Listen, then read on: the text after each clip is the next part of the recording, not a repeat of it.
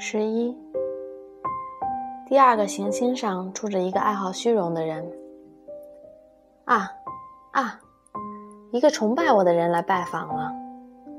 这个虚荣迷一看见小王子，老远就喊叫起来，因为在一切虚荣迷的眼里，所有的人都是崇拜者。您好，小王子说道：“您的帽子可真滑稽。”这是用来向人们致意的，虚荣迷回答道：“当人们向我喝彩的时候，我就用帽子向他们致意。可惜，从来没有人来过这里。”真的吗？小王子莫名其妙地问。“拍手啊！用这一只手去拍另一只手。”虚荣迷要小王子鼓掌。小王子的两只手拍打起来。虚荣迷谦逊地脱帽致意，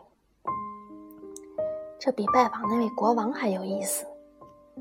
小王子心里想，他于是再次拍手，虚荣迷再次举帽致意。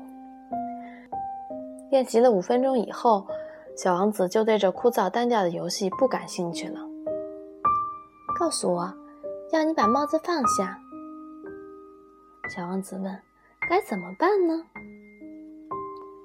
可是虚荣迷根本听不见他的话，除了赞美和颂扬，虚荣迷从来听不见别的话。你是不是真的非常崇拜我呀？他问小王子。崇拜是什么意思呀？崇拜嘛，就是承认我是这个星球上最英俊、最华丽、最富有、最聪明的人。可是你的星球上只有你一个人呢。请你成人之美，还是崇拜我吧。